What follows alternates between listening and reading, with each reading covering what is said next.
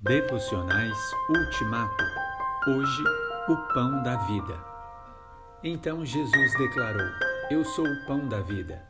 Aquele que vem a mim nunca terá fome. Aquele que crê em mim nunca terá sede.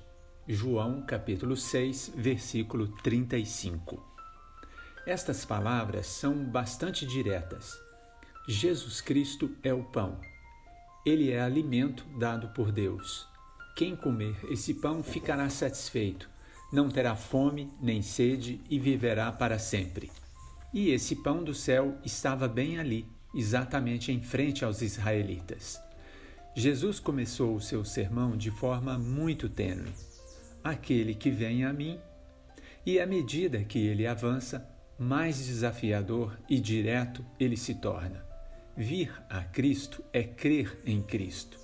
Isso significa ter o pão e comê-lo. Jesus, contudo, não estava falando sobre comer carne bovina ou de cordeiro, como seus ouvintes podem ter entendido. Ele estava falando de comer o pão no sentido de as pessoas irem a ele. Em outras palavras, quererem nele. Cristo vem a nós, o Pai nos dá o maná do céu. Tudo o que falta é nós irmos a Cristo. Mas você não pode ir a Cristo a menos que você creia nele.